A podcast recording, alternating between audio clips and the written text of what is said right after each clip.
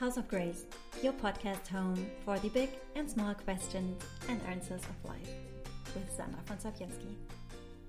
So, um, welcome, Dharma Bodhi, Kolbjorn Martins. I'm so I'm so honored, and it's such a pleasure to have you on my podcast. Thank you so much for taking time to answer some of my questions.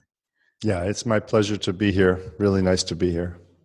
And I'm really excited to introduce you to some of my listeners who maybe don't know you because I'm um, since I discovered you, I was so impressed by the knowledge you have, the um, the spiritual path which you have walked for I don't know thirty years.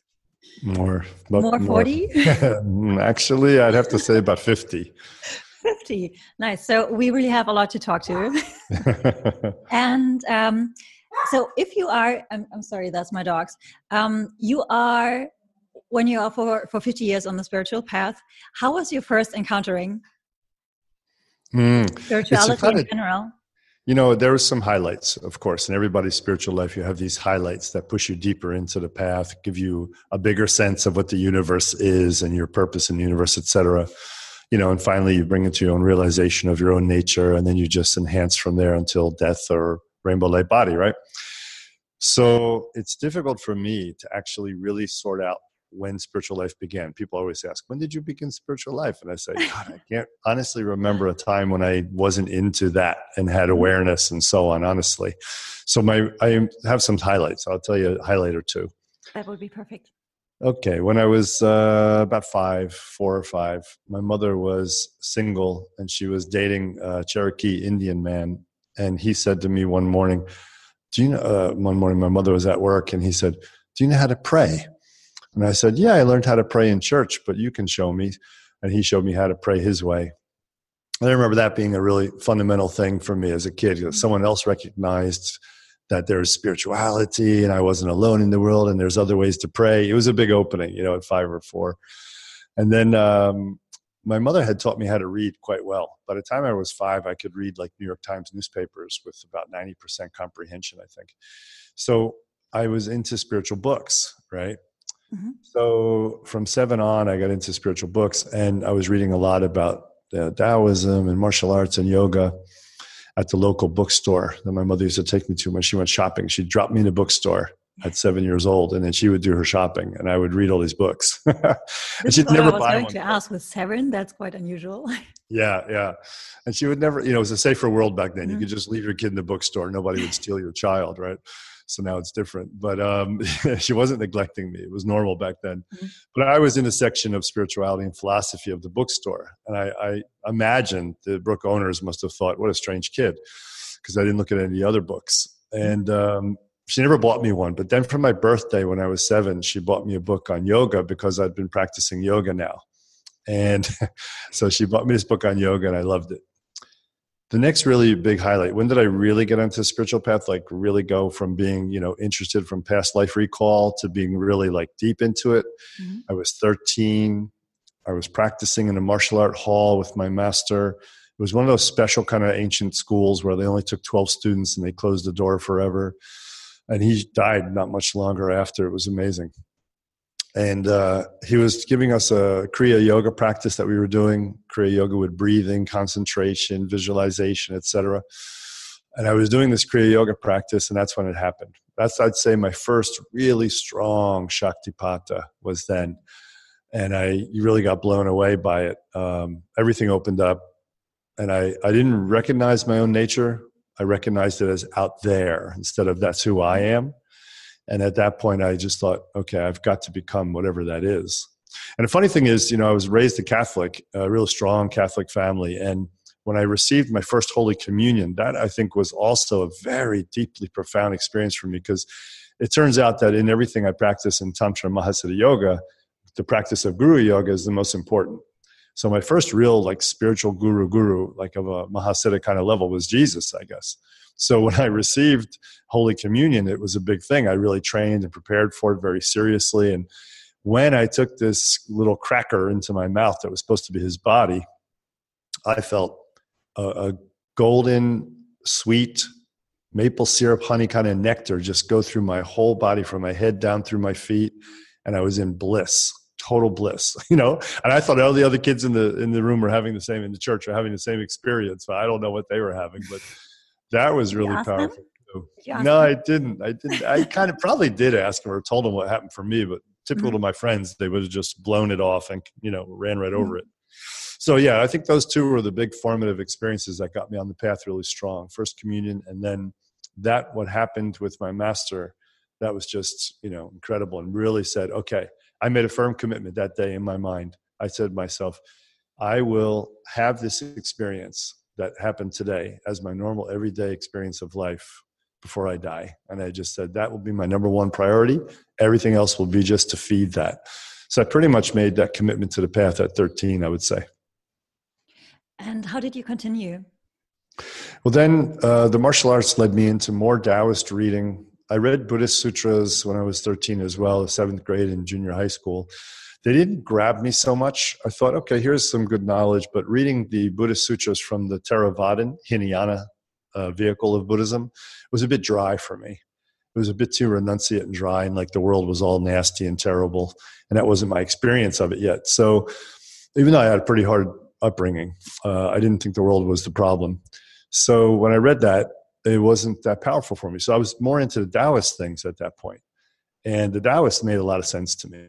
That was just like, ah, I get it. I didn't know what non dual or dual meant. I never heard those words actually uh, I just knew that my Taoist teachers were showing me a way to be in the world that was bringing me closer to that feeling every day of what I had in the martial art training hall. You see, so the Taoist really filled that gap. At the meantime, I'm practicing yoga every day, doing pranayama, doing meditation.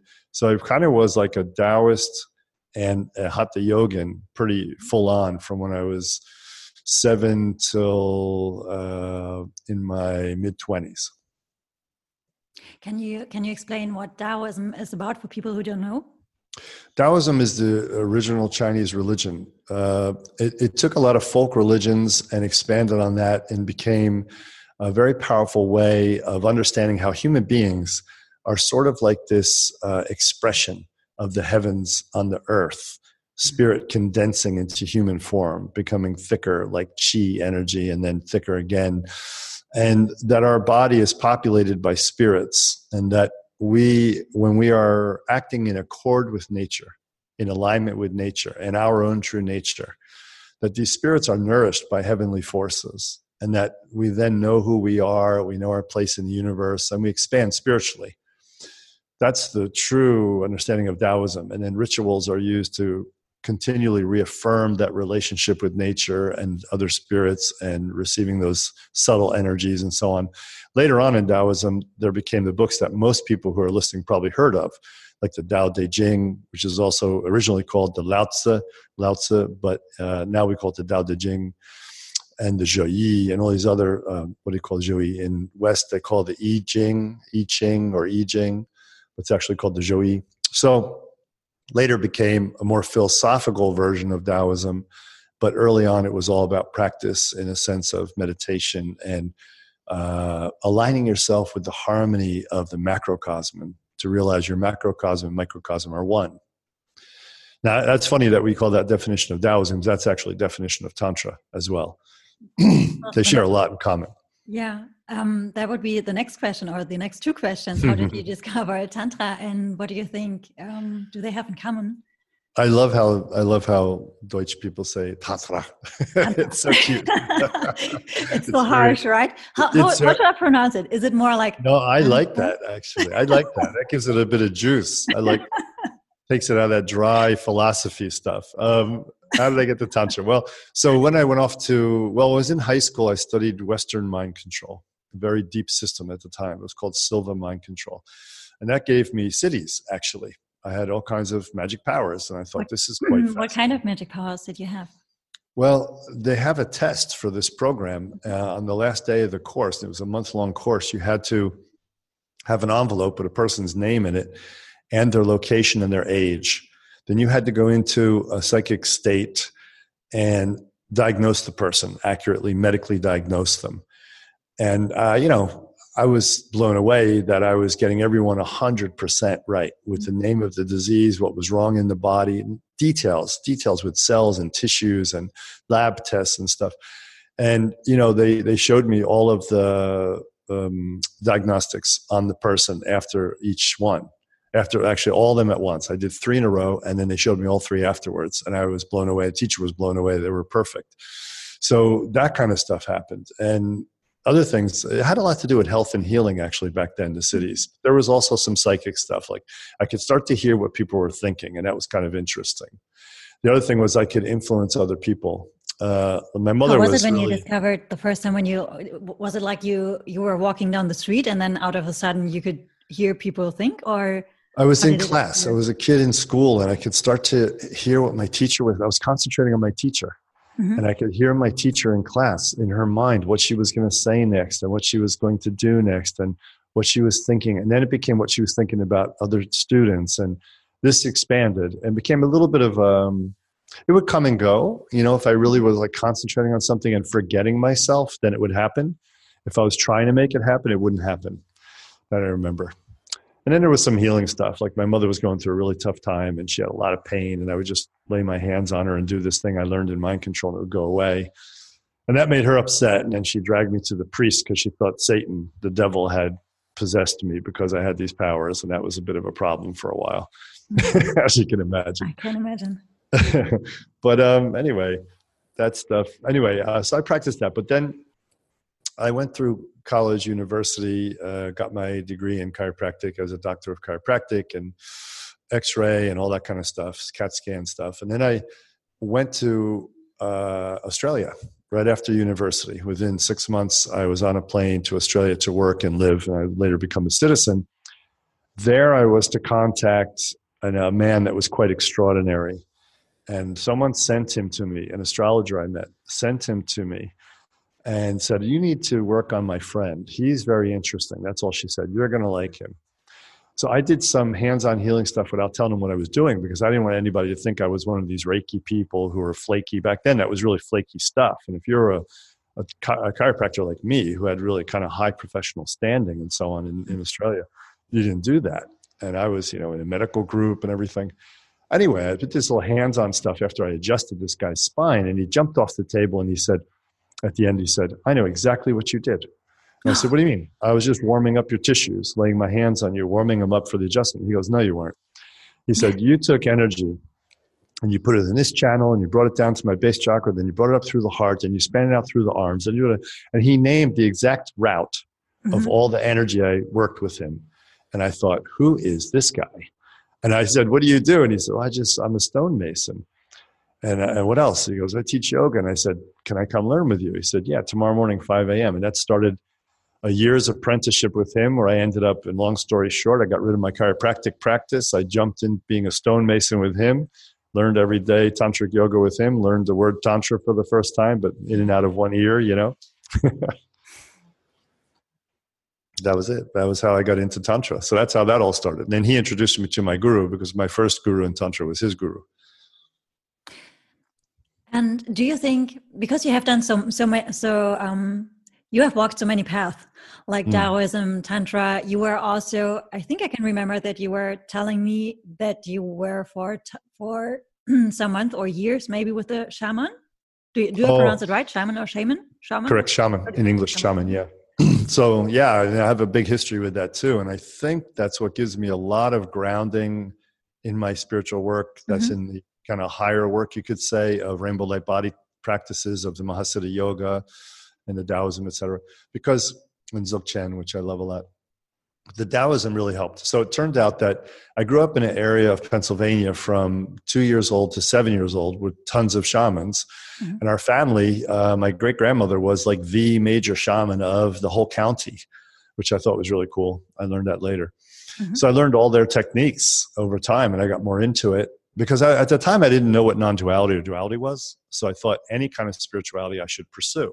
Shamanism, even though it was about healing and medicine, really um, seemed to have some type of spiritual insights into the world. So I pursued it. People that pursue shamanism to be a spiritual path or to find liberation and enlightenment, that's a mistake. I got to tell you the truth because shamanism is not about being enlightened and it's not about that liberation idea at all. But it did give me a grounding. And then I realized later, of course, that original Taoism, original Tantra, they all brought shamanism with them into their very highly sophisticated techniques and, and view, and that they reinterpreted shamanism mm-hmm. into a higher thing, which they could still use. But anyway, I, I studied shamanism with Native Americans. I have Native American blood, and I studied with Native Americans in my East Coast area. Made a very close relationship with Thundercloud, and he took me, adopted me, and I became his grandson.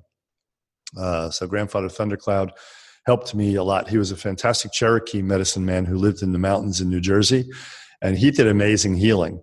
This is something that always kind of bothers me about modern shaman courses and stuff you have thousands of people signing up for these shaman courses, and I'm mm-hmm. going to offend a lot of listeners here, and I'm sorry to do that, but I come from, I'm no, a family shaman. I yeah, I'm a family. Important.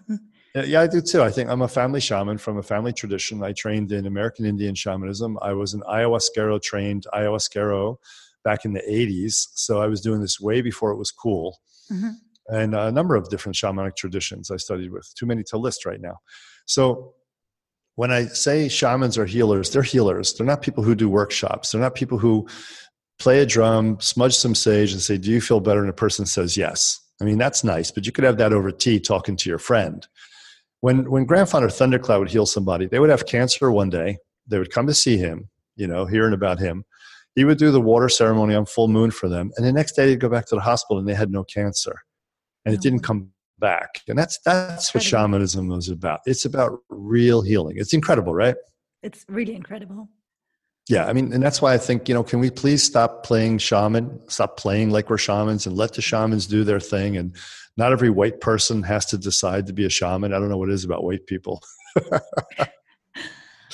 what was um I'm just interested do you know what was the belief behind um, illness in, sham- in this tradition in, of shamanism you were yeah uh, they all all over the world every shamanic tradition mm-hmm. truly does share the same understanding of illness and that is that we are displacing the spirits that abide in our body or the energies that we're connected to through nature usually they understand that we have spirits in our body that's what animates us and that's our spirits outside our body and that there's a type of energy flow, many different types of energy flow that come from nature into us to nourish those spirits in our body.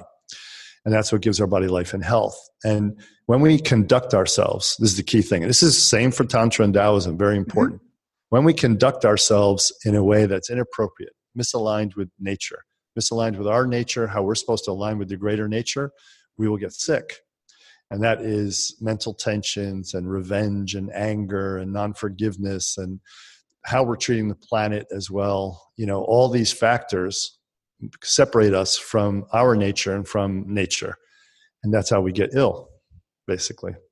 In fact, I'll tell you one thing you might find interesting because I think you're into uh, intimate human relationships in, in, a lot of ways. I see you teaching mm-hmm. about that a little bit. So, uh, when I was in Ukraine, as soon as the Berlin Wall went down, I got over to Ukraine right away because I'd heard about shamanism there and I wanted to see what is the original white European shamanism before it gets you know commercialized into workshops.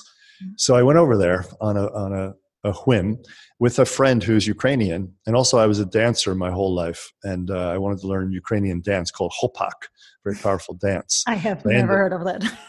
that's what people think of Russian dancing, you know, like wearing the boots and kicking out and all that kind of stuff. Yeah, okay, yeah. Yeah, it's actually Ukrainian. It actually comes from Ukraine. The Russians took it from them because Russians really had no culture back then. And Ukraine's had a very rich culture. So I went over there to learn hopak and to study ballet in the second largest ballet institute in the world and to study shamanism. So when I was up in the mountains, uh, no running water, no electricity, uh, people made their own clothes out of linen and cotton that they grew, which was amazing.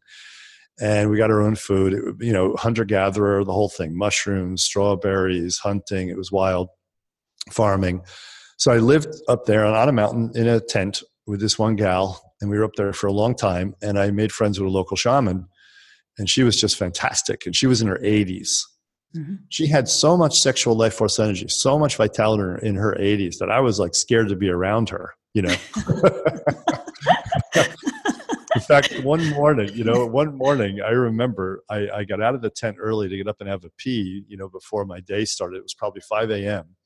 And I saw a boy from the village that I knew down below the mountain. He was about 15. He was running out of her hut and he was like putting his pants on as he's running down the road. I thought, holy smokes, she just had some kind of sexual tantric meditation with a 15 year old kid and vampired all his energy, you know? yeah.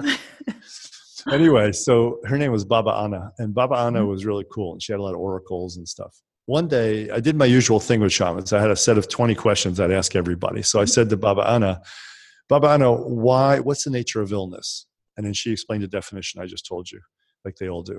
And Mhm. that was no new surprise. And I said, okay, Baba Anna, what is the reason that people get sick, really, like in a more detailed way?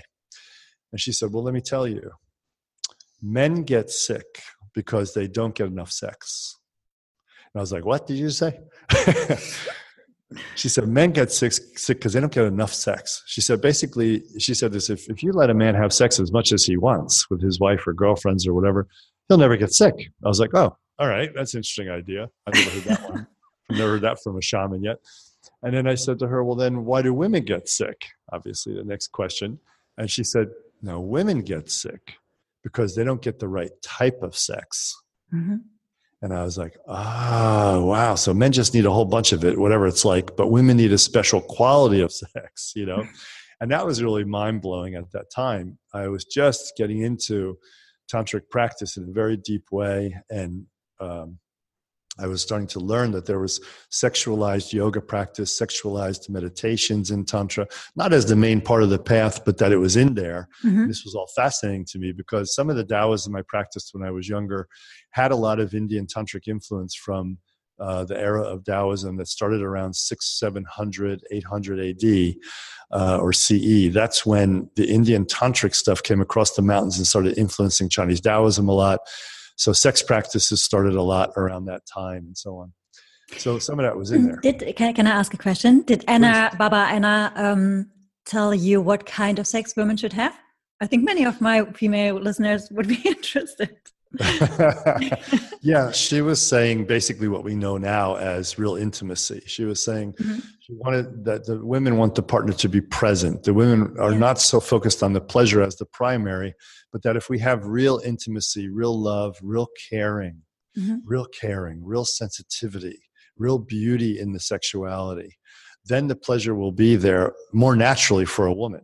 She said, Look, a man can rub against a wall and have pleasure and orgasm, but women, to get a really high level of orgasm, really need to have something much more profound.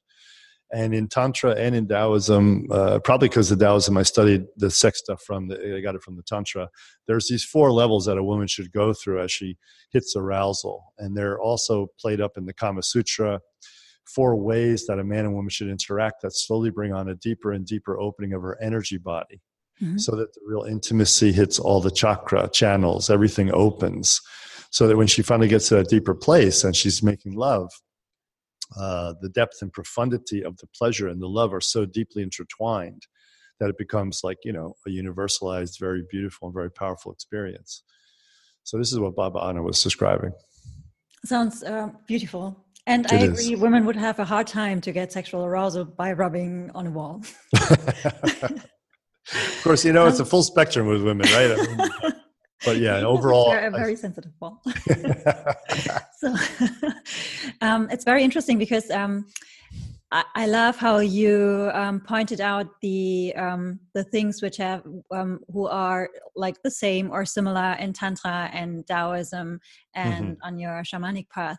And Mhm. what would you say are the maybe three fundamental things which you see in every tradition and i also uh, just just a small hint i just noticed that your um, the um, your voice is sometimes louder and sometimes not so loud so i think you are moving on the microphone No, I'm standing perfectly still, so I'm just Oh, using too really? much That's voice. strange. So maybe it's the should I move it internet away from myself. I'll move it away. I'll move it away. Tell me if that's better. Is um, that better? I think it's okay yeah Okay, just let me know if it gets trouble. I'll move it away. yeah Yeah, I, I bring up my volume when I get excited. I guess. oh oh that's that's it yeah okay, so what was that question again? Oh yeah, uh, the three but things. please be excited the three things. Well, yeah the background on this is that my first Indian tantra guru, who was teaching me Shaivist yoga, he made a very big point of telling me, Dharma, I am teaching you yoga. This is the yoga tradition. Mm-hmm. And I said, but Swamiji, this is so much more than physical postures. He said, oh yeah, that's nothing. You know, that's that's great, but it's it's very small part. Mm-hmm. And I later found out what I'm learning is you know what I would call tantra. But later on, I studied with Tibetan Buddhists and with other more higher level Taoists, and completed my Taoist training in very high level studies of Tao Dzogchen and all this kind of high level stuff. And I saw so many things that I learned in there in what he taught me, which is not in standard Shaivism. So I, I retrospectively thought back to when he used to explain to me, this is yoga, remember this is yoga. And what he was saying was that what he received from his teachers was what we now call Shaivist, you know, yoga, but actually it was highly influenced by things like Tibetan practices of meditation and yoga, Chinese practices of meditation and yoga. And even after, even though Shaivist yoga gave over 50% of its work to Vajrayana, Tibetan Buddhism, they, they came directly out of Shaivism. That's an absolute fact.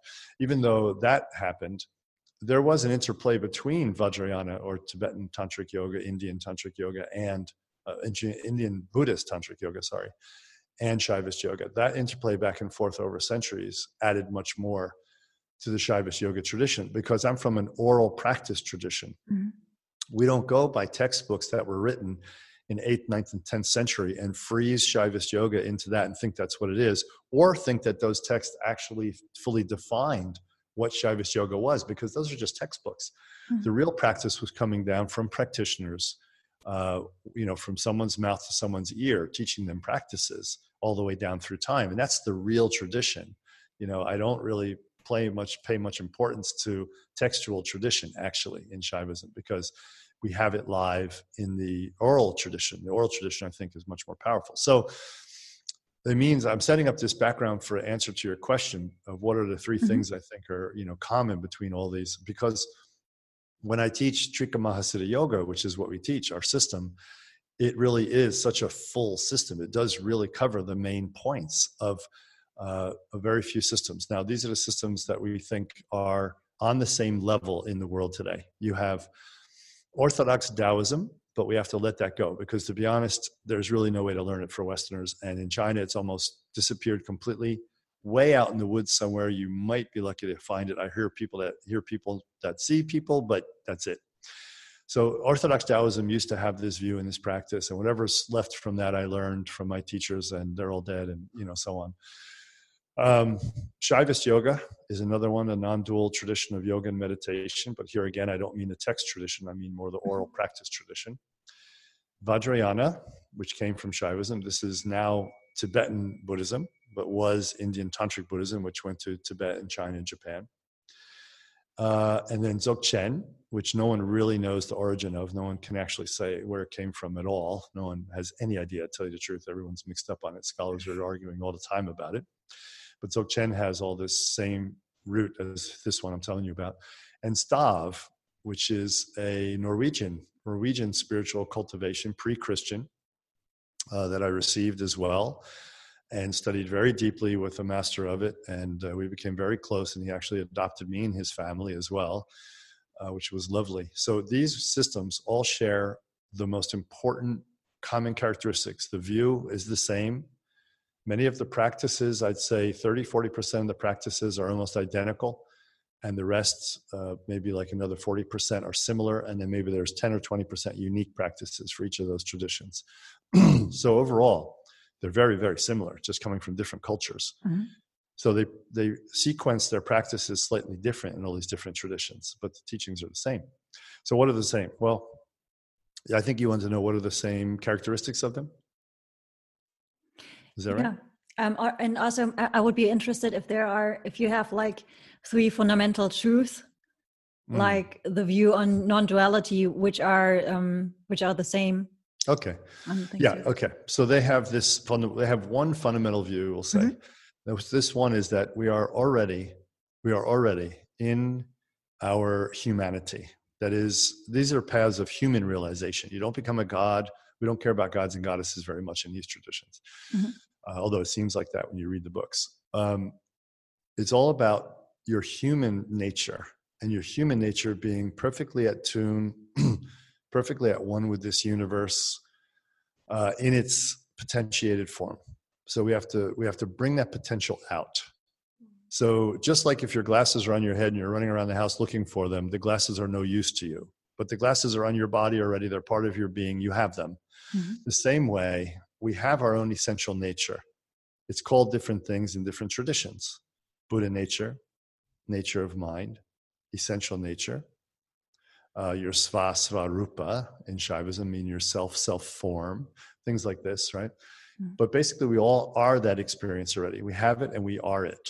It's, it's unchangeable, it's unbreakable, but it needs to be revealed, it needs to be discovered, needs to be recognized. So, the truth, I'll tell you three truths. Yeah, here's three truths that all these systems share.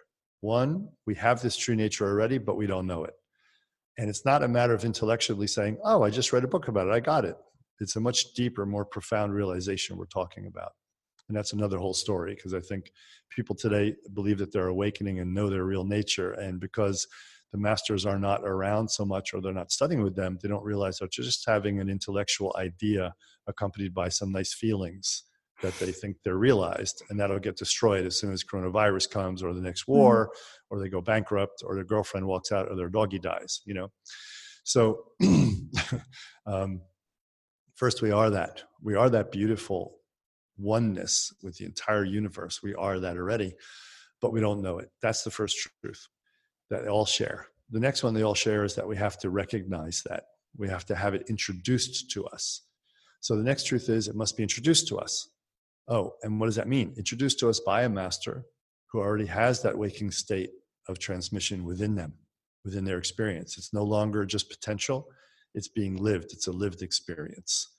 And this again is a difference between someone who's done 30, 40 years of practice in a tradition versus if you just read a book or thought you just realized yourself. It's not intellectual, it's an embodied experience and it's radiated. So you have to know that this is your base this experience is the base experience of all humans. You have to be introduced to the base by a teacher. All the systems I'm telling you right now, they all have introduction to this base experience by a teacher. That's why we get a teacher. That's why we form a lifelong or life's, life's long, lives long bond to a teacher or teachers in a tradition. Because sometimes it takes more than one life for us to fully recognize that nature, that inner nature but we can keep coming back and continue the journey at a higher level each life. Many people are doing that now, seeking out spiritual teachings. So then we are introduced to our nature by our master, and this is the greatest day of your life, basically. and the second, the next follow on from that, the next truth is you have to confirm that truth for yourself. And that part's difficult Mm-hmm. Sometimes people will go many lives or many years saying, I'm not sure. Master gave me introduction to my nature, but I'm just, I don't, I still have some doubts about who I really am. And I fall back into my lower nature and act out like a bit of a silly person sometimes still. So I think I'm not really realized yet. That's if a person has honesty, good self reflection, and honesty, which is very uh, rare these days. Everybody wants to be realized, right? And they want it the easy way, the quick and easy way. Yeah, so, a, a four week uh, enlightenment challenge. yes, yes, exactly, exactly. All right. Oh, I went to that guy's lecture, and this great teacher, you know, who uh, talked to me, I just got realized that's it. so yeah, so you have to confirm it for yourself, and then once you have decided, uh, the way the texts talk about it, they say you have to firmly decide, firmly decide that you have realized your nature, and then there's one more step, and they all share this in common too. It's not enough to just be introduced to know your nature exists not enough to just have it introduced to you by a master, not enough to just then honestly recognize your true nature. Beyond that, if we're truly going to be realized, the experience of recognition must be stabilized. So it's said in the last one, last step is that you will continue in that realized nature. You will continue in that nature. And that's a very big one. So you confirm beyond a shadow of a doubt, and then you must confirm in that nature. And that's the tricky part. That's where people can still fall. That's where big teachers have fallen. That's where. Did you did you fall? Mm, I don't think I fell as far as ever lost my way. Like some teachers will, when I say fall, will completely lose their way and become like very bad people. And I think that's a real tragedy when that happens. And that is, that's allowed to happen today because systems are not as strong as they used to be. Where mm-hmm. a student would be like, there's like 20 realized masters in this system. So one falls, it's obvious. And the other masters say, okay, don't go to that master anymore. He's fallen or she's fallen. So, yeah.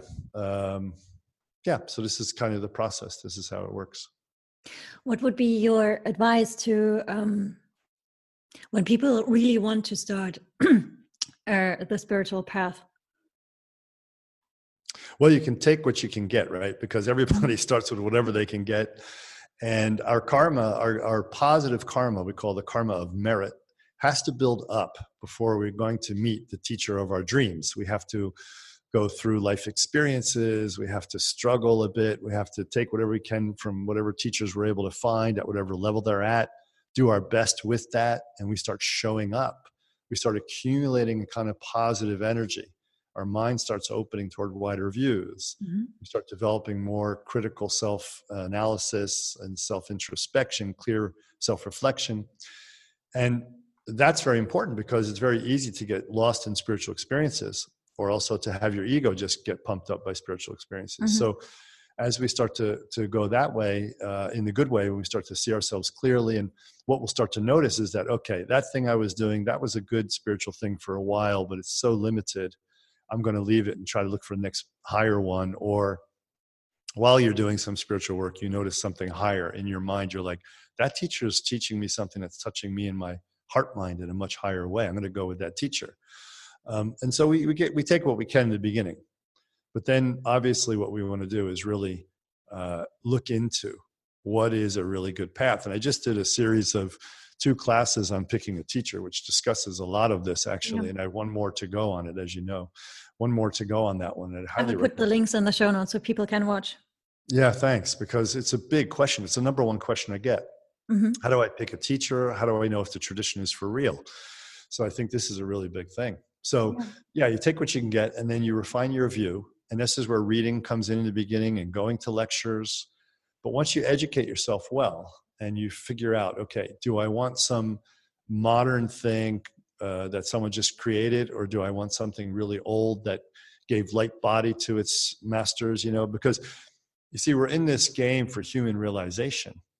And there's a lot of paths that have been doing this for a long mm. time. But not all these paths have the same fruit, Sandra this is the, the same result of the path the same end of the goal of the path is not the same for all of them and this is what we have to find what do we understand in our own nature to be the best highest aim for us in this lifetime do i understand what enlightenment means do i understand what spiritual liberation actually means or do i just want to be a healer mm-hmm. or do i just want psychic powers right or do I want a rainbow light body? I've heard that some masters get so realized. These ladies, like your example, 10 years ago, a woman in our tradition of uh, Yoga from the Dzogchen side. So she's right in my lineage on my Dzogchen side from my teacher. She um, sat down uh, at about middle age on a mountaintop, invited the whole village. This is a normal occurrence in Dzogchen in, in Taoism a long time ago, but still happens in Dzogchen a lot. She sat down on a mountain in a village with her teacher and gave everybody a big talk uh, a lecture on Dharma and being good and doing good and meditating once in a while if you can, because they're just lay people. Mm. And this villager supported her up in the mountains in her retreat for all these years. So she wanted to give them a final blessing before she disappeared. And what I mean by that is she then, after she was done, went into a little tent on the top of this hill that her teacher and she constructed. And she went through a seven day process of transforming and releasing the five elements of being from her body, mind, and energy back into their uh, origin in the universe. And when that happens, the person disappears, physically disappears, and you see rainbow light. Uh, rainbow light pouring out of the tent and going like in circles or spheres rolling across the ground or clouds of rainbow light um, kind of traveling across the ground or rays of rainbow light shooting out like meteors this kind of light display occurs as the five elements are being sent back to their origin and so everybody has a different goal. This is one possible goal or one possible understanding of the final stages of the human journey. And the body is completely gone? There are many stages of it. So in one in one phase of it, uh, lots of lights come out and the body shrinks. so the body can get smaller and come down to about a, a, meter in size, basically, like a very, very, very small person. Um, though the head usually stays kind of large, so it's kind of strange looking. Another one is uh, the body will go uh, much farther, and hair and nails, um, hair and nails are left over, and clothes. So you see, mm-hmm. hair, nails, and clothes are left over.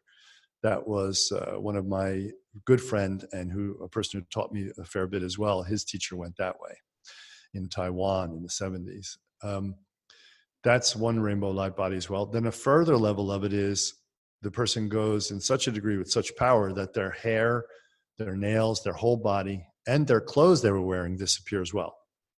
Right? Because the one before this, uh, when a master rainbow light bodies, their their robes or their clothes, whatever they were wearing, is still sitting there and the body's gone. Mm. And when, when that happens, a, a chemical um, reaction occurs. And mercury sulfide, mercury sulfide is found to be embedded all through the clothing as like a dark brown crust. Mm-hmm. And it's scraped off by the students and made into medicine pills during a ceremony. And I'm very fortunate to have a number of those pills in our possession here um, at our center, and I keep them on the altar for the blessing power. And students, when students come, I'll touch them to the centers, spiritual centers of the student's energy body through the physical body, and give them a little blessing with it. You know, so that's a really nice benefit for us who are left behind. If you take one of those pills physically and eat it, it actually gives you much much longer life and deeper spiritual practice.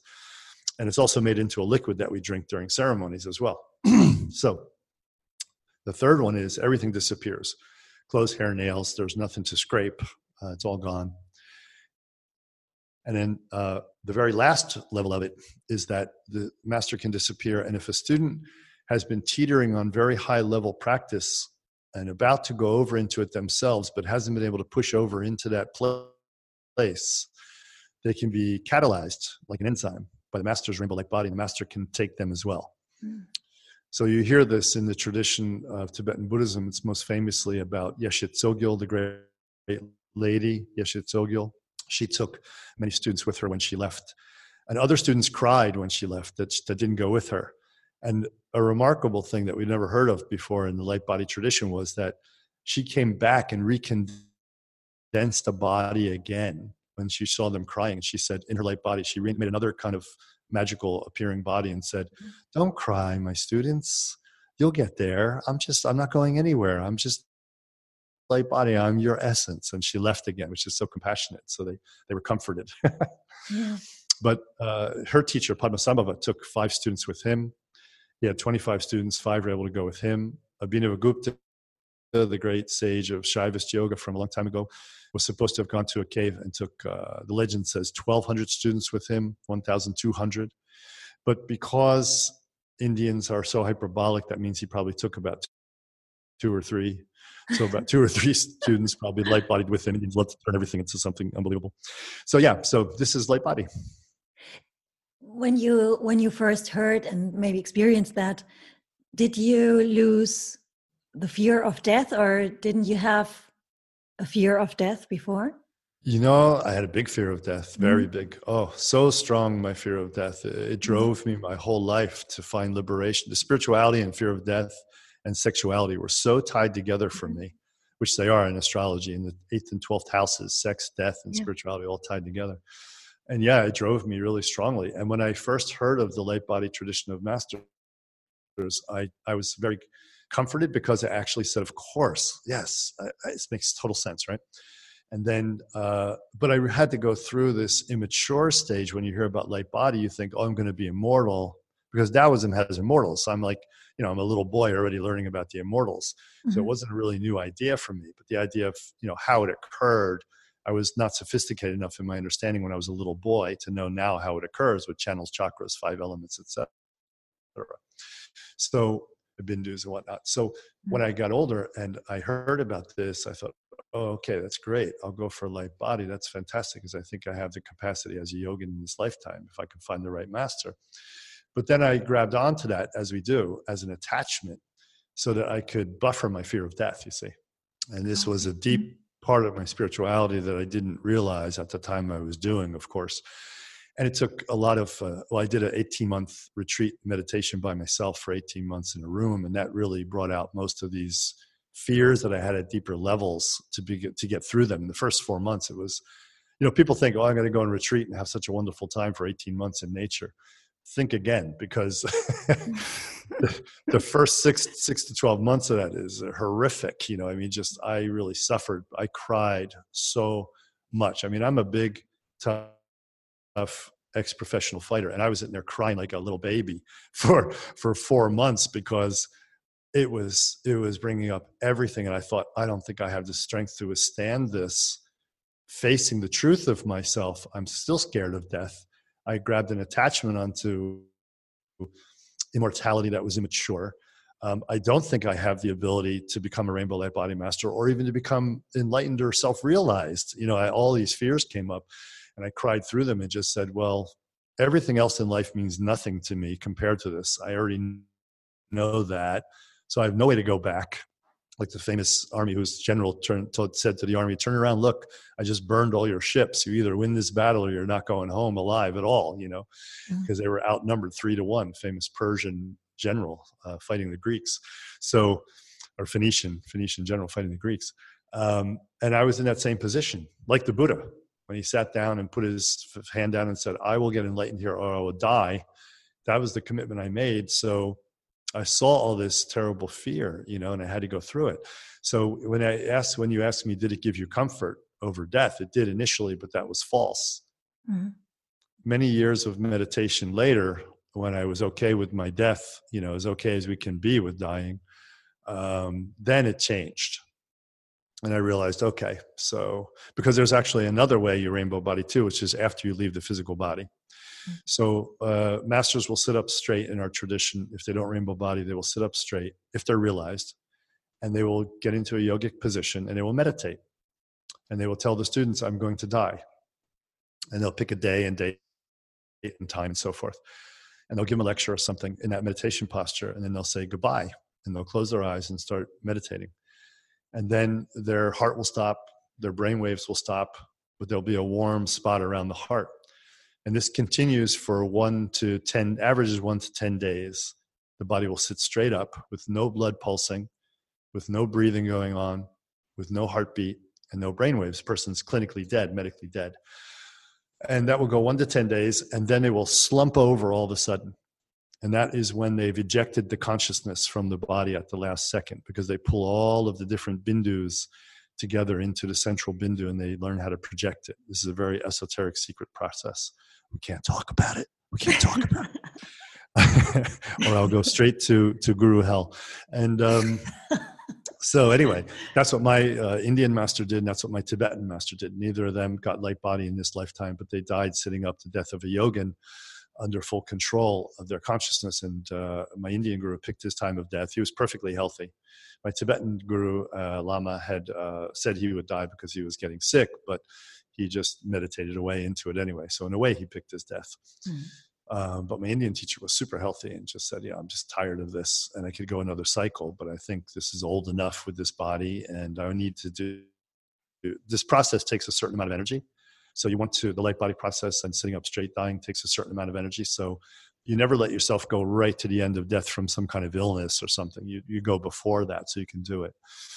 So this is what happened for them. So they if you don't achieve light body while you're still physically on this planet, when you go through that process and eject your consciousness from your body at the end, then you can go through the light body process in the after death state where you continue to dissolve all self images uh, clinging to a separate sense of self, and that holds the five elements together, and that just then dissipates back to its origin.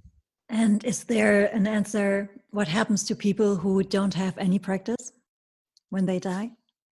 Yeah, yeah. When they die, if they don't have any practice at all, but they die a very sweet, wonderful death, they just become recycled in a beautiful way, and mm-hmm. that's all sweet and wonderful if they uh, you know if they had a little bit of a, a, sweet death and and were not really suffering terribly and their mind was able to stay open and clear at that moment of death they can actually have some higher thoughts and higher experiences and they might go back and join their ancestors in a kind of ancestral level of consciousness mm-hmm.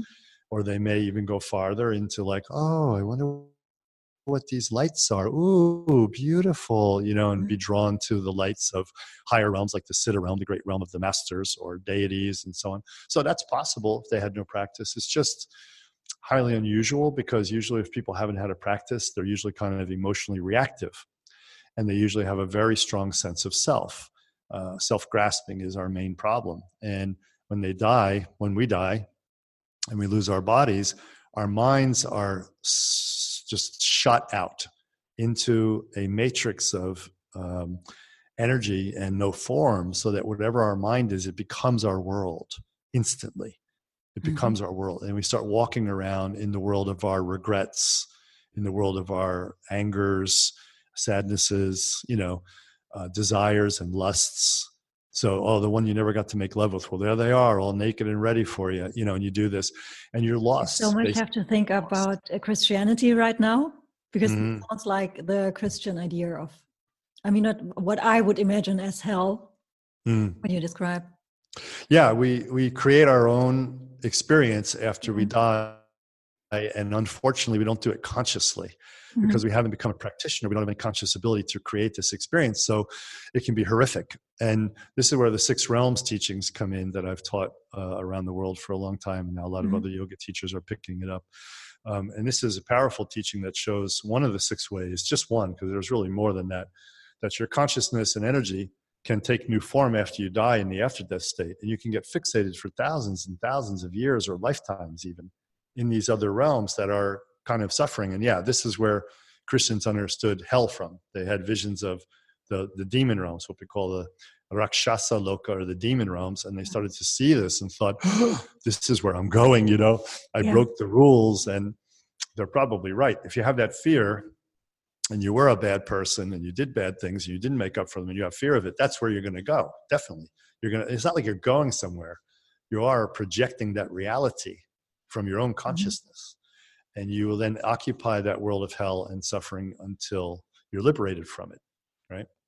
Same thing you could project into the realm of ghosts and be longing and haunting and we know ghosts are real. Most of the people listening to this podcast have seen a ghost or yeah. experienced a ghost. You helped me a lot yeah. with uh, some unwanted visitors yeah i used to have a for, job. for listeners I, am I'm, I'm not sure if i talked about it but um, i did a ritual which i wasn't supposed to do and it went terribly wrong. and then, um, like for example, lamps went on, but they were not uh, plugged into electricity, and um, mm-hmm. um, things would fall down, and um, right. Elect- electric devices would turn on, and uh, yeah, you helped me a lot with that. Well, I'm glad to hear that. Spooky stuff. Yeah. That stuff. Yeah, very spooky. but you know, I, know I had uh, at the weekend there was an, an, an um, again an incident. My mm-hmm. surfboards mm-hmm. fall down, fell, fell down. Mm-hmm mm. out of a mm. sudden. Mm. We have to talk about it later. It. We'll talk about it. Well, you know, it brings up a really good point. Do we have a minute to talk about it? About the surfboards? No, about this. Uh, I wanted to talk about it if we have a minute. It's yeah. important. It's an important point. Yeah, what please. you bring up because with modern spiritual practice, Sandra, this is a really important thing for your listeners. Let me tell you, listeners, please listen to this. I'm a traditional teacher, very traditional. Students want to study with me; they have to go from A to Z. And that's why I have very, very few students because today nobody wants that. You want to get your yoga teacher training in 200 hours instead of 200 months. So that's the way it is. Well, uh, that is not a good thing. and learning how to meditate outside of the context of spiritual tradition is dangerous. And learning how to do all these tantric practices, connecting to deities, chakras, channels, mantras, this is all very dangerous outside of a protective mandala that you get when you practice with a master who's realized. And this is a very important warning, caution, and advice I'd love to give your audience because when you start to open yourself up, you don't really know what's out there. Yeah. You don't even really know your own energy. I mean, you're not really that conscious. You're not super conscious when you first get on the path for the first 10 or 20 years. And you need a protection mandala all the great realized masters perform uh, form a protection mandala, a mandala of great beings that protect you from yourself in the beginning, actually.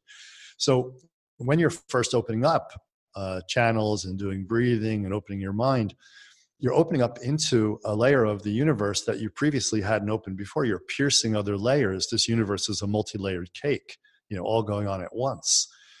And what happens is it puts you in touch with other beings who actually will influence you. They will want to influence your thoughts, your actions, your motives, then they can. And they will want to eat your energy because that's what they eat for food. Mm-hmm. And if this goes on long enough, they'll possess you. They can partially possess you or fully possess you. It can go from influence to partial possession to full possession. And I see a lot of spiritual teachers around the world today that are fully possessed, right? So this is really quite quite scary. But when you're a basic practitioner and you first start out, I really think it's it's so dangerous to go with teachers who are half baked or just you know taught themselves and had no guru, and you're doing these deep practices of mind and energy and spirit because it would be like, I want you to get this analogy, Sandra. It would be like you saying, I'm going to go into my body, cut it open with scalpels, and play around like a doctor would. Oh, mm-hmm. You know, because that's what you'd be doing, and you'd have no training and you would die. So instead, we get influenced by all these different spirits, different deities, even even minor gods. Gods are not all enlightened. There are many gods who are not enlightened, and they like to mess around with people still and they give siddhis they give uh, magical powers to people they give great spiritual experiences they give the person a lot of charisma and they can teach and so forth but the god is just using them and then when they go to die it's a horrific thing when you see it and everyone realizes oh my goodness i thought that was my spiritual teacher but they're they're actually dying in this horrible way instead of sitting up like a yogi or turning into light so what did i what happened we see this in the example of um, sai baba the guy who had the big afro on his head, the afro hair from India.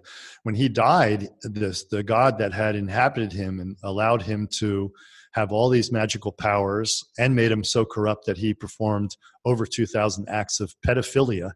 Child abuse, sexual child abuse, uh, documented, documented. Um, this God who was corrupted and not enlightened and made him appear so powerful and all knowledgeable. Let me tell you, I've seen the powers this guy had uh, when I was in it mm-hmm. back then. And I thought, I'm staying away from him. I didn't trust him at all. My spiritual BS protect bullshit protector was quite good back then. But I was in a mandala, you see. I was in a protective mandala mm-hmm. already. I was practicing traditionally. When he went to die, the, the god left him and his body collapsed rapidly over a number of weeks and became horrible looking and he he was in terror and he was shouting out and crying out and in total terror because you don't have energy left the god ate it all used your body Mm. And now the demons are dragging you away. So the demons were dragging away his consciousness into the demon realm when he was still alive and he was screaming and oh my goodness. So it sounds like a bad movie, but um, you know, horror movie, but this is the truth. So I want to make a real impression on your, your students. It can look really good. The influence could be from a demigod or from a minor god or from a spirit that has power. You can be psychic. They give you psychic power. They can give you healing powers. They can give you spiritual experiences that feel wonderful and amazing. Um, but you got to be careful, super careful, because we don't have the ability to know where is that energy coming from. I think it's from me, but you don't know that when you're young and beginner in all this. So go to a tradition with a traditional master like myself or somebody else who affords that type of mandala of protection. And of course, it takes the student to be um, trusting and devoted and surrender into that mandala. You can't just like take the initiations or study and then all of a sudden, oh, I'm in a mandala and be full of your own ego because then you have no protection, right? If you're full of your own ego, that's exactly what these beings are looking for to possess you.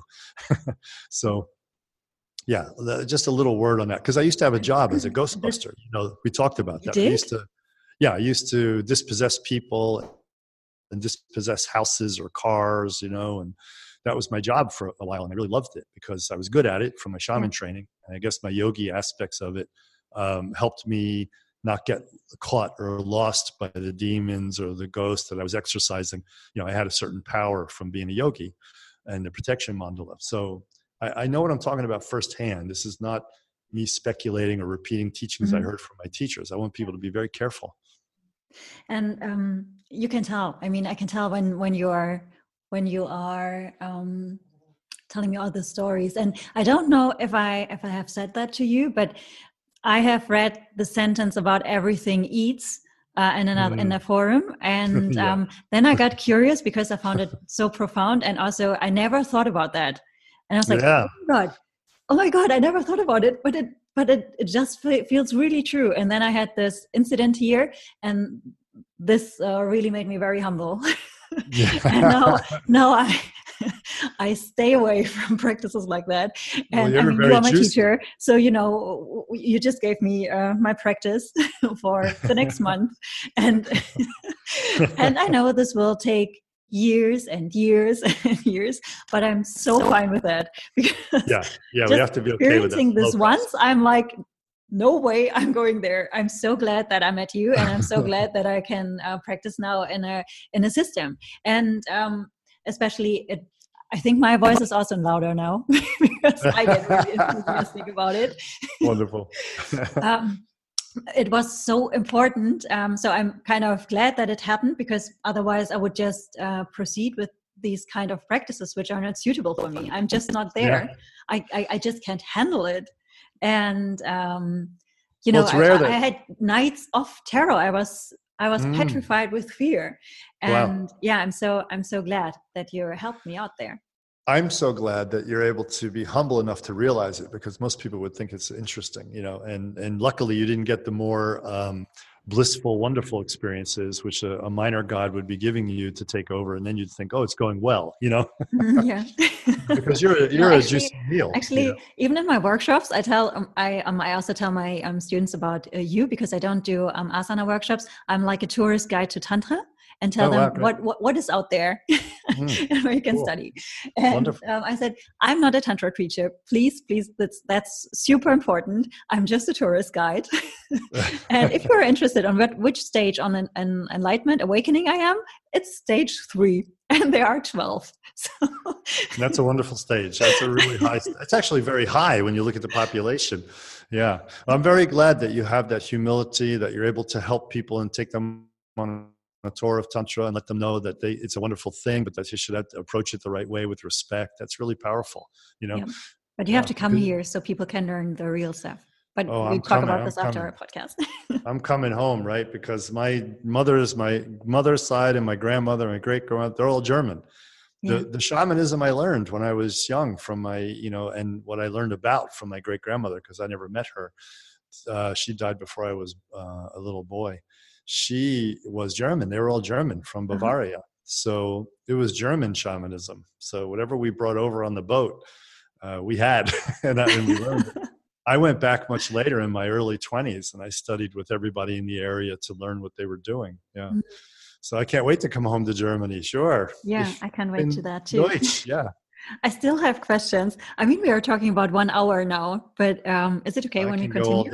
Maybe oh, I, I cut it. Maybe I cut it in two parts sure that's great and um, because i also uh, you just mentioned the sexuality and uh, relationship part yeah. mm-hmm. in the beginning and i would be mm-hmm. also super interested because um, it changed so much i think at mm-hmm. this time we are living in we are living in in a uh, in a time where we have dating apps like tinder or bumble and um, and there's this super idealized romantic goal everyone was um, did grow up with and um, i was mm-hmm. wondering what kind what is the view on sexuality and uh, relationship in the mm-hmm. like mahasiddha tradition yeah the mahasiddha view on on sexuality and relationships is that to take a step backwards is that when we become fully realized in stage seven uh, not fully realized, but realized in mm. stage seven. We have five stages to go after that for full realization as a human. But you know, Four pretty stages well realized. to come for me. yeah, always right. when we become realized in stage seven, we understand an intimacy with the universe that we never had before. Mm-hmm. We understand an intimacy with nature that we didn't know was even possible. You know, maybe heard intellectually. So honestly, the path to me has always been, and a slang term for our path is the path of ultimate intimacy the path of ultimate intimacy is what a lot of my masters would refer to our whole path. And this was Shaivist and Dzogchenpas and Taoist. They would all say in the end their own word from their language for intimacy. I'm translating into English. So they would say this real this path is actually the path of being completely intimate with everything and everyone. Mm-hmm. And I thought, wow, how beautiful. Not on a physical level, of course, but on a real spiritual level. So within that understanding, developed in each one of these traditions that I named, and we keep it in the Mahasiddha tradition, the path of mirror consorts.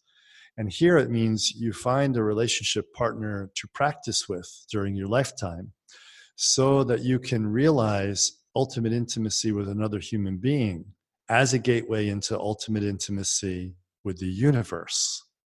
So, first, ultimate intimacy with yourself. Like you said, stage three, that's what you're doing now. And that's the uh, absolute foundation and so difficult to achieve stage three. I, I applaud your effort. It's wonderful, amazing, amazing. I'm going to, you know, shower of flowers coming out of heaven now all over you. And, and then we go to ultimate intimacy with another being. Should we be lucky enough to find another being willing to go that route with us? But that's the thing. In the old days, is you had enough people practicing in your tradition, in your religion, your tradition, that they, you would have so many partners who wanted to be your partner through life to practice as a yogini yogi partner, uh, mirror consorts. We call mirror consorts because you mm-hmm. see essence in each other. Okay. Mm-hmm. Um, and then when you do that, you go through and you see essence with the universe. This is also this the um, foundation of what's called guru yoga, or the tradition of why we take a guru. We want that same intimacy not with the guru's personality. Yeah, it's nice to know a guru is get you get along with them. You can maybe have a beer if they're that kind of a guru, but it's not intimacy with their personality we're seeking, or intimacy even with their knowledge, intellectual knowledge. Certainly not intimacy with their physical body through sexuality that we're seeking. If we're seeking that, we've lost the plot. But really, what we're seeking with the guru is intimacy with their essence nature, which is the same type of essence nature as our essence nature. They're both the same experience. That's the intimacy we want. So that's in Guru Yoga as well, you see. So we're always seeking intimacy because my Guru said to me, if you can love one person unconditionally, just teach yourself, train yourself to love one person unconditionally, then you will love everyone, and then you will love the universe, and then you will be that love. In other words, you'll be mm. enlightened. Beautiful, right? That's really beautiful. So beautiful. And so he, he said, Look, and that's why we practice Guru Yoga. I'm the only person in your life who doesn't want something from you except your enlightenment. The only thing I want from you is your enlightenment. Even your mother wanted something from you, like good grades in school, you know, or get a good job, or get a good wife, mm-hmm. or give me a grandchild. You know, as much as our parents love us, they're conditional. They have conditions on us. This is the main characteristic of a true guru. They have no condition on you. They only want your liberation, your enlightenment. They may use whatever method they use in their system but they are only wanting your liberation. There's nothing you are giving them that they intrinsically need or want from you. Now, when we take that approach into Guru Yoga, we become enlightened. It's the foundation of all Tantra, is Guru Yoga, intimacy. Now, take it back into the mirror consorts and your question of sexuality. The greatest path, I think, honestly, I say this quite mm-hmm. honestly, the two greatest paths for modern people, I think, are the Mahas the teachings and practices through two ways. We call one, we have five ways in Trika Mahasiddha Yoga. One of them is called the way of the warrior. Mm-hmm. That's one of the best ways for modern people for many, many reasons, but I won't go in it now. But so few people can do it because maybe they're too old or their body's not healthy anymore to do warrior training and so forth. Uh, or they just have no interest. The other one that I think is the best for human beings today, and I think could save the planet if we all got into it, is is the way of mirror consorts. It's one of the five ways, and I think it's the best. But it has a lot of prerequisites, and especially finding a partner who will go the whole route with you is tricky. Mm-hmm. Uh, and it demands, it's a very demanding practice. It's extremely demanding because you're in it 24 7 because you're with your partner that you live with 24 7 Mm-hmm. So it's it's not a practice where you can get away from it. I meditate three hours a day, and then the other times of the day, I come in and out of awareness. I come in and out of being compassionate. I come in and out of being wise. No, no, you get no break because your partner will ride you like a pony. You will, you know, you will have to show up 24 hours a day as a realized being. You know, and that's the trick. Mm-hmm. But because of that, it is such a beautiful path. It is so powerful and it reveals our nature so powerfully. And it involves all levels of intimacy spiritual, psychic, mental, emotional, and physical. Mm-hmm. And the physical part then refers to the sexualized, sexualized yoga practices you can do together. So there's straight out lovemaking that has a sexual rules we could say that turned it into mirror consort training um, and don't please please listeners don't confuse this with neo tantra it's not neo tantra mm-hmm. it's very different Um, we don't. I don't even want to talk about that. But there are um, practices that use the sexual energy, but not as an energy like to get powerful outside of anything other than the true love and intimacy of the partners. Mm-hmm. There are sexual practices that use the love and intimacy of the partners to reveal the true nature of a human being.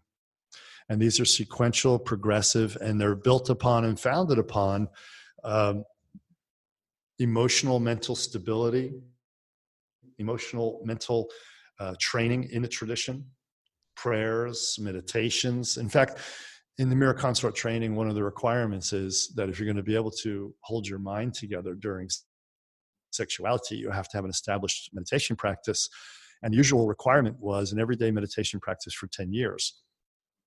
Uh, so you have a partner that you can trust, you have a meditation practice for 10 years, and you've made a, a lifetime commitment to monogamy with that person. So mm-hmm. right away, that pretty much eliminates most people that would want to try this today because non-monogamy is so popular today, and people find it hard to find partners. But anyway, sexuality being the core energy, right, of our mm-hmm. central channel. So, uh, can I backtrack a minute and explain a bit of energy physiology? Yes, please. Mm-hmm. Our central channel has four components to it. We call Sushumna Nadi in Sanskrit, right? Mm-hmm. Uh, Madhya, Madhyapata, uh, so the middle path in Sanskrit, many different names for it, the Vajra, whatever. So, but here's what it means the energy of the central channel is not uniform. It has different frequencies, different vibrational levels, if you will, different levels of consciousness, if you want to call it that. There's the outer one, the outer level. That's the most basic. It feeds the physicality, it feeds the emotions and the mind, mm-hmm. all that the mental mind and intellectual mind, like chakra number three mind. And then you have the next layer in. The next layer in is the layer of the diversity of the potentiality, the potentiality of all energetic diversity. And it's called Chitranadi and it's diverse, right? So Chitra means in this case diverse. And it, it is, what I say, the the non dual potentialities of all things that come into manifestation are related to that level. The next vibrational frequency level in, excuse me, is called Vajranadi. Vajranadi is seen as a red channel inside the blue channel. And it's a very unique one because it doesn't go just from the Muladhara chakra to Sahasra, the way we usually visualize a central channel. And for your listeners who don't know classical Tantra from the oral practice tradition, which is much older than the textbooks they've been reading if they're attending Tantra courses and reading textbooks about Tantra from modern writers, mm-hmm. The central channel goes out the crown above the head and it goes down through the legs into the earth. And there are chakras that are outside the body that are along these channels called the extra bodily chakras. But anyway, when I come to Germany, I'll explain all that. Yes. So that would be great. Right. So this Vajra Nadi, this red Nadi, is different than the other parts of Sushumna central channel in a very interesting way, in that it terminates or it has an extension that goes out the male penis, follows out the male penis. Actually, male penis grows in the embryo around this Nadi, to say it properly. Mm-hmm. The Nadi is not going pushing into the penis. The penis grows around the Nadi, and it goes out to the head of the penis, to a marma, mm-hmm. on the the very a marma point. You know marma points, I think, right? Little energy points on the I body. Can, I, I, didn't know the word, but I have the picture and. Mm. We touch we touch them when we do nyasa when we put the deity's energy in the body okay. with mantras. So that one's on the end of the penis, and that is an interesting thing to think about. Part of your central channel is projected outside your body into the head of your penis, and then for a woman, another branch comes off and goes uh, to the well, you could say the central channel passes through, through the G spot. That's mm-hmm. what we believe in, in Mahasiddha yoga. But then another small channel shoots off from that and goes out to the clitoris. Mm-hmm. So we have these connections that when we make love as a human being, actually the central channels touch, the central channels mix. Let me get on that mm-hmm. for one second. I'll come back to that in a second. Because the last nadi down the very central of central uh, center of the Vajranadi is the Brahmanadi. And the Brahmanadi is the nadi of pure blue sky color, lapis lazuli, blue sky, and is the pure energy of our essential nature. So, Sandra, this becomes a very mm, powerful thing to discuss because when our two nadis are touching, male mm-hmm. and female, we are now in an exchange. And, excuse me, sorry, we're in an exchange. And I see a lot of things actually just this week. It's kind of an interesting thing because yeah, we're here, we are talking about this. I saw this come up a lot on Facebook threads where people are saying, is it true that we share each other's karmas when our central channels connect mm-hmm. in sex? Is it true? Is it true? I think I was the first person talking about this stuff, honestly, way back in the 80s. And um, it's now getting very popular. And I think it's really important that people understand this too. You do plug into each other when it happens, when your central channels touch. It's not only when you're in love and there's intimacy. That, of course, creates a deeper exchange in some ways and more channel connection. But any kind of sexuality, uh, any kind, even when you're kissing, there's a, a, a soft, subtle, small nadi that goes in the tongue, which reproduces a central channel in, in its form in the tongue. So even when you start kissing, you start exchanging energy already. But I by the time your genitals link, male female genitals link, mm, yeah, you exchange it. So are you getting karma from other people? Yes. Are you sharing their karmic world? Yes. A simple way to put it would be this. Let's say, Sandra, you're vibrating at a level eight. Let's say there's 10, let's say there's 10 levels and you're mm-hmm. vibrating at eight, really high, doing your good spiritual work. And then you go on Tinder or you meet some dude at the pub or even you meet a nice colleague, you know, and start developing something. But no matter how nice they are, they're not deeply into spiritual work yet and they're vibrating at 5 mm-hmm. Okay they have a lot, let's say, a lot more of psycho emotional stuff to process out, right? right? Then you start making love your central channels connect. You're going to end up, you know, moving from seven and he's five. You're going to end up at, you know, six, 5.5. It's going to bring you down mm-hmm. and it's going to raise him up, potentially raise him up. At least, at least while you're making love, the potentiality is to raise him up. But you will start to diminish yourself and you will not be increasing your vibration level, let's say. And but how does this you show are up? in if you are in love with someone mm-hmm. who is let's say vibrating on a level of five or mm-hmm. even less and mm-hmm. can you is it is it also okay in their tradition to say okay i know i know that uh that i will vibrate lower but i love this person and i want to go this way and i mm-hmm. i don't know i don't I, I double my practice or which which way you could go because when you fall in love, you fall in love. Yeah, you wear the extra extra thick spiritual condom. I think is what you're looking for. Um, you have to wear it over the tongue the as repels, well because you said repels all, all the bit. Yeah, because you exchange it by kissing. condom, yeah. Exactly.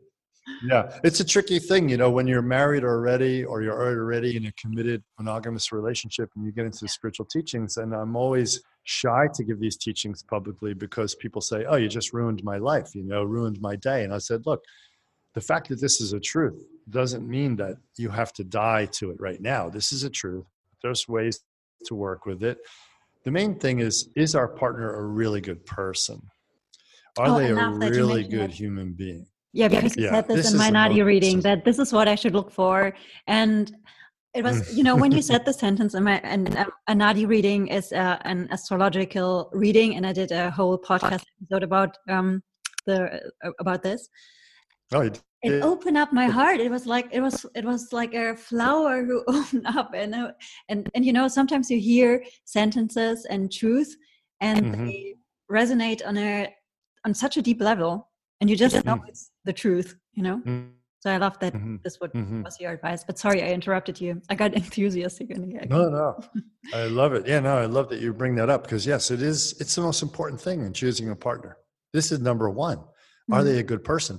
Now, sometimes we get with a person and we're with them three or four or five years, whatever. We have kids already, and we're like, oh God, they're not really a good person. You know, I mean, they're my wife, my husband, and but I'm like, you know, they're a little racist, or they've uh-huh. actually got a mean streak, or you know, whatever. They're into weird stuff, and who knows? You discover all this stuff over time, and that's a shame because you know that's the main characteristic that we need as a mirror consort and on an energetic level that our, our consort, our husband and wife, must be a good person, a good human being. And if they're not, what I'd suggest is that the person, you know, involved with them, you get them into the outer level of the teachings. Like in mm-hmm. Yoga, the outer be study the precepts, the 21 precepts of human conduct. So when a human being is realized, they conduct themselves in 21 ways, very clear in the teaching that we have. And you can find that document on the Facebook group. Trika Mahasiddha Yoga Facebook group, right? And it, it, describes it in great detail. So you can sit down and have talks with your partner about it, make it a tea time discussion, keep it part. So the person starts evolving. They start changing their character, becoming a better person. Or they could even start to do the prayers of the Shakti Shaiva Foundation practice if they're not anti religious or anti spiritual practice. They start doing the prayers and reading those prayers daily and really thinking about them. They sink into your consciousness, they start to change you.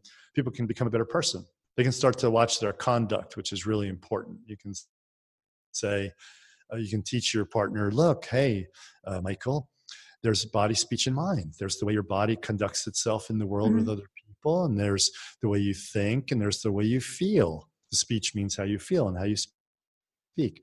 So why don't you think about it all day long to try to be compassionate or joyous or be in a state of equanimity or a state of love, let's say.